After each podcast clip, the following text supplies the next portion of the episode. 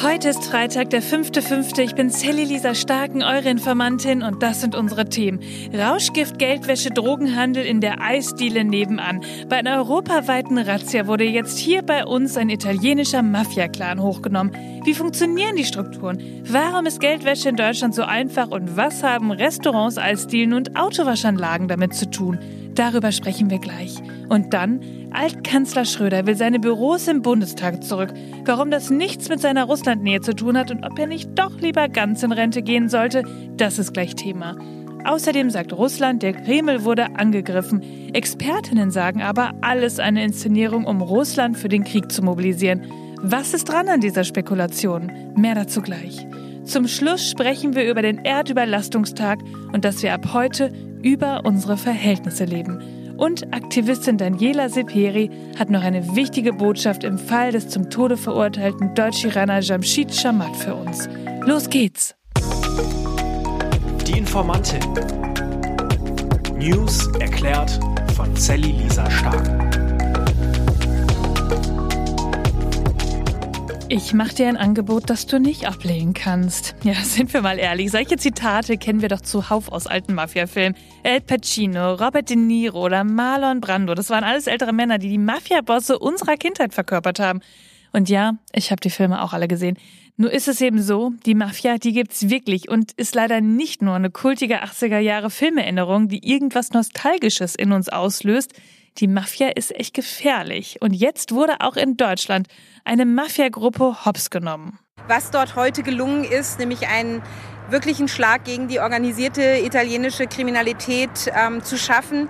Und ich bedanke mich vor allen Dingen beim Staat Italien, weil es war eine gut abgestimmte, koordinierte gemeinsame Aktion Italiens und Deutschlands mit Beteiligung vieler europäischer anderen Staaten. Okay, okay, das war Innenministerin Nancy Faeser. Was ist denn da genau passiert? Es geht um Rauschgift, Geldwäsche, Drogenhandel und das nicht nur in Deutschland, sondern weltweit. Die in Kalabrien beheimateten Rangheta ist die wohl gefährlichste und mächtigste Mafia-Organisation Italiens und versorgt dank ihrer Verbindung zu den südamerikanischen Drogenkartellen halb Europa mit Kokain. Und ihr Jahresumsatz wird von der italienischen Anti-Mafia-Direktion auf 50 bis 60 Milliarden Euro geschätzt. Das ist ganz schön viel Asche. Ja, und am Mittwoch war es dann soweit. Es gab eine europaweite Razzia in Italien, Spanien, Portugal, Belgien, Bulgarien und auch bei uns. Und laut der europäischen Polizeibehörde Europol wurden 132 Tatverdächtige festgenommen. In Deutschland waren 1000 Einsatzkräfte im Einsatz, die 60 Objekte untersucht und 30 Menschen festgenommen haben.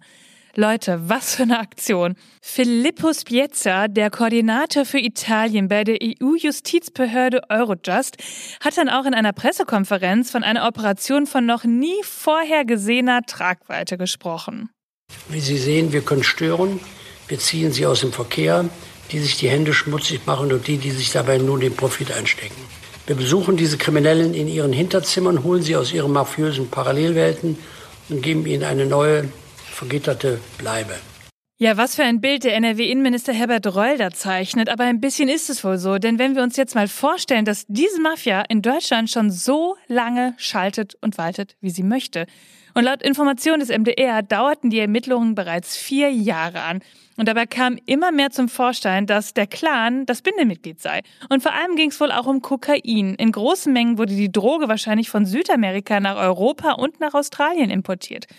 Und das Geld aus den Einnahmen soll dann wohl gewaschen worden sein in Restaurants, Eisdielen, Immobilien oder auch Autowaschanlagen. Ja, also vorne an der Theke, da konntest du dir dann ein Eis auf die Hand holen und im Hinterzimmer wurde das Geld gewaschen. Crazy. Offensichtlich und gleichzeitig dreist. Moment mal kurz. Geld waschen? Das ist eigentlich fix erklärt. Beim Drogenhandel, da gibt's ja eine Menge Bargeld. Es ist ja nicht so, dass du das Geld einfach auf ein Konto überweisen kannst. Das fällt ja auf. Und deshalb wäscht du es eben in, sagen wir mal, in einer Eisdiele. Also du verkaufst dein Eis, gibst aber zwei verkaufte Eisbecher an. Und so kannst du eben mehr Geld in die Kasse tun. Und das legale Geld vermischt sich dann mit dem illegalen Geld. Funktioniert in Restaurants oder Autowaschanlagen eben auch prima, ist aber kompliziert. Und weil Deutschland anscheinend nicht die strengsten Regeln in Europa hat, was Bargeld angeht, sind wir sogar wahrscheinlich auch Spitzenreiter, was Geldwäsche angeht. 50 bis 100 Milliarden Euro, so vermutet man, werden hier im Jahr gewaschen.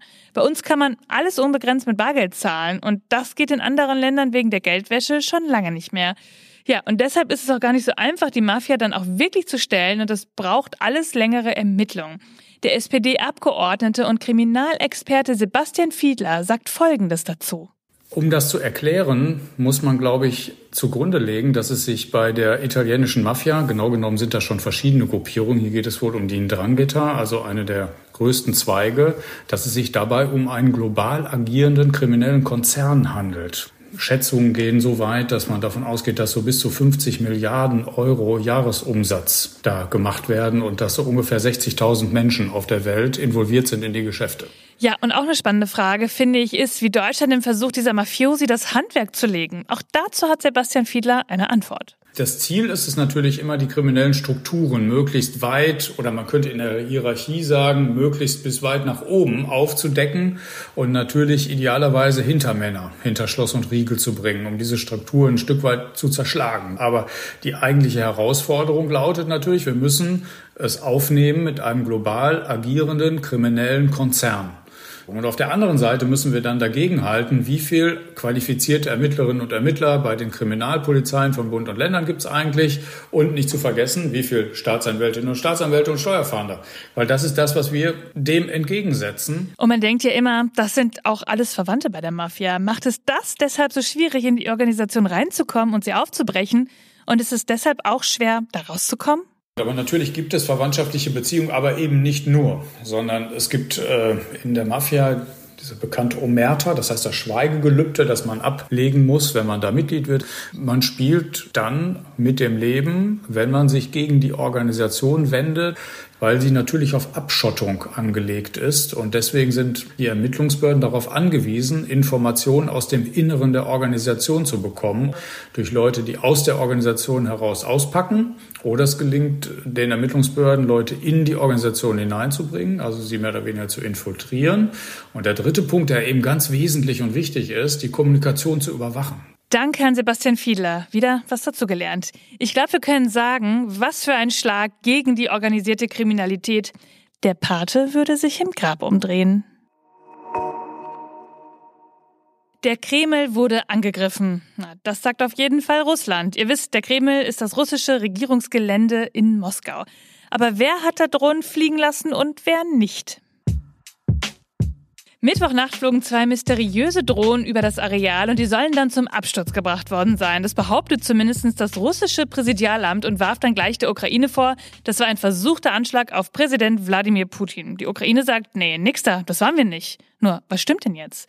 Das Institut for Study of War, kurz ISW, meint, Leute, das war alles inszeniert und dahinter steckt ein Plan. Denn mit so einem Angriff könnte man ja die russische Öffentlichkeit womöglich stärker für den Krieg sensibilisieren und eventuell auch die Voraussetzungen für eine breitere gesellschaftliche Mobilisierung schaffen. Zitat, wir werden von Feinden angegriffen, jetzt müssen wir uns verteidigen. Ja, laut ISW würden alle Indizien darauf hinweisen und die Experten erklären ihre These so. Russland hat gerade die Luftverteidigung aufrüsten lassen. Wir sollten dann da zwei Drohnen durchkommen und auch noch so nah an den Kreml ran. Ist es nicht eher so, dass man so spektakuläre Bilder schießen konnte und damit dann in der Öffentlichkeit so kurz vom 9. Mai, der Tag des Sieges in Russland, verkünden zu können, wie wichtig dieser Krieg sei? Russlands Außenministerium spricht von Sabotage. Zelensky verweilte unterdessen in Den Haag und fordert ein Tribunal gegen Putin und Russland. Zitat ohne Gerechtigkeit sei kein Friede möglich, sagte er bei seiner Rede im niederländischen Den Haag. Russland müsse für seine, Zitat, Verbrechen der Aggression zur Verantwortung gezogen werden. Ja, Zelensky fordert eine groß angelegte juristische Aufarbeitung wie damals bei den Nürnberger Prozessen. Ihr wisst, die Nazi-Prozesse nach dem Zweiten Weltkrieg gegen die Täter in Deutschland.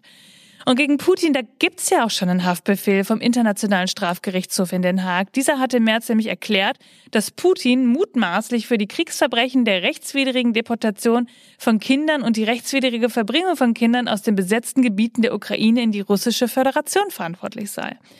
Ja, aber leider gibt es nicht viel Chancen auf einen Prozess gegen Putin. Denn damit er festgenommen würde, müsste er Russland verlassen und in eins der 123 Strafgerichtshof-Mitgliedsländer reisen. Und die müssten ihn dann da vor Ort verhaften. Und solange nimmt Putin das wohl weniger ernst, denn Russland erkennt das Gericht in Den Haag nicht an. Also, wir müssen ihn aus seinem Kremlschloss herauslocken und hoffen, dass die Fake News in Russland nicht viel Zustimmung bekommen. Und wo wir schon mal bei Putin sind, was macht Altkanzler Gerhard Schröder eigentlich gerade? Okay, der Gag lag so rum. Aber Schröder, der stand gestern im Gerichtssaal, im Verwaltungsgericht in Berlin. Denn er will seine Büroräume wieder haben. Die wurden ihm letztes Jahr vom Haushaltsausschuss des Bundestags nämlich vorerst weggenommen, ruhend gestellt, haben sie gesagt. Begründung? Er würde keine Verpflichtungen mehr aus seinem Amt wahrnehmen und ehemaligen KanzlerInnen stehen Büroräume und Personal zu, da sie eigentlich nach dem Ausscheiden aus dem Amt weiterhin eine Menge Korrespondenz betreiben und auch Termine wahrnehmen. Ja, im Fall von Ex-Kanzler Schröder sieht das der Bundestag aber anders. Und ich sag euch, der Fall ist ganz schön brisant. Und das gleich auch aus mehreren Gründen. Zum einen war oder ist Schröder wegen seiner Nähe zu Putin immer wieder in Kritik geraten. Erinnert ihr euch noch an dieses Bild, das echt um die Welt ging? Schröders Frau, die betend mit dem Kreml im Hintergrund stand, während Schröder mit Putin über den Krieg in der Ukraine sprach und seinen Einfluss geltend machen wollte. Ja, und dann ist es eben auch spannend, weil ihm als Altkanzler das Sonderrecht eines Büros im Bundestag samt MitarbeiterInnen eigentlich zustehen würde. Denn alle anderen Ex-KanzlerInnen haben das auch. Wurde ihm das Büro also wegen seiner Russlandnähe gestrichen. Ja, Schröder argumentiert, gebt mir mein Büro zurück. Der Anspruch ergibt sich aus der bisherigen Staatspraxis, aus einem entstandenen Gewohnheitsrecht und dem Gleichbehandlungsgrundsatz aus Artikel 3 Grundgesetz. Und alle anderen Ex-Kanzlerinnen, die hatten ja schließlich auch ein Büro. Die Gegenseite sagt, es gibt keinen Verstoß gegen das Gleichbehandlungsgesetz. Schröder ist seit 17 Jahren nicht mehr Bundeskanzler und nimmt keine fortwirkenden Verpflichtungen aus seinem Amt wahr. Und schon gar nicht habe die Entscheidung etwas mit Schröders Arbeit für die Energiefirmen oder seiner Haltung zum russischen Krieg in der Ukraine zu tun. Wie sehen seine Chancen aus? Für Joachim Wieland, Professor für öffentliches Recht an der Deutschen Universität für Verwaltungswissenschaften Speyer, für den steht fest, Zitat, gegen dieses gesetzliche Verbot kann sich kein Gewohnheitsrecht bilden. Vielmehr darf der Staat kein Geld verschenken. Er, der Staat, kann also ein Büro nur finanzieren, wenn er darin einen Nutzen für die Allgemeinheit sieht. Wenn es in der Vergangenheit nicht beachtet worden sein sollte, ist das nunmehr dringend nötig. Tja. Und so ist es dann auch gekommen. Die Klage wurde gestern Nachmittag zurückgewiesen und Schröder hat keinen Anspruch auf ein staatlich finanziertes Büro. Und der ehemalige Bundespräsident Joachim Gauck fasste die Causa Schröder gerade in einem Interview mit dem Tagesspiegel zusammen, Zitat, dass sich Gerhard Schröder in dieser Weise von Russland in den Dienst nehmen lässt, das ist doch einfach unerträglich. Es sei für Gauck inakzeptabel, wie Schröder als Ex-Kanzler seinen Ruf und das Ansehen Deutschlands seinen Privatinteressen untergeordnet hat. Zugleich hat er aber auch gesagt, der SPD-Politiker habe in seiner Regierungszeit wichtige Entscheidungen getroffen, die Mut erforderten. Dann wünschen wir ihm doch jetzt mal den Mut, ab jetzt nur noch richtige Entscheidungen zu treffen und vielleicht mal in Rente zu gehen.